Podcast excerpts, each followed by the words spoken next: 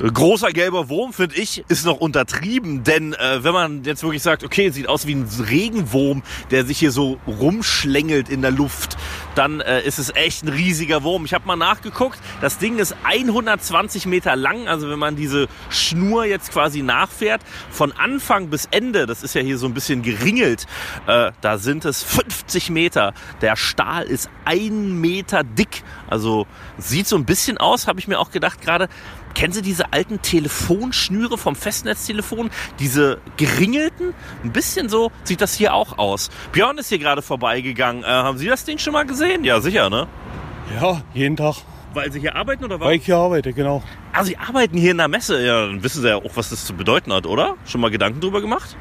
Nicht wirklich. Also ich weiß, was das für ein Ding ist. Ja, nennt sich äh, Looping. Aber was es genau darstellen soll, hm, das sei jedem selbst überlassen. Ähm, naja, nicht ganz. Es hat tatsächlich eine Bedeutung. Aber wenn Sie jetzt irgendwie überlegen müssen, was würde es denn für Sie bedeuten? Das heißt, irgendwie so ein, wie so ein Regenwurm oder was weiß ich, Telefonschnur oder ich. Eher so was wie die Rennstrecke, die alte Avos. Ja, mit den Kurven und alles, das wäre so meine Idee dazu. Oder kann ich nur machen?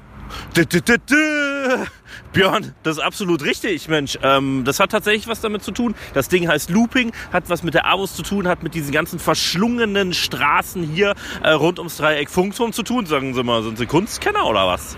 Nein, nicht im Ansatz.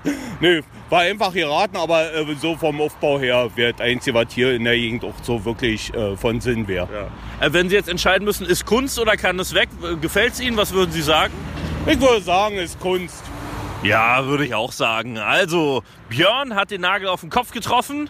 Looping hier eine kleine Hommage an die verschlungenen Wege rund ums Dreieck Funkturm. Steht übrigens äh, seit Anfang der 90er hier.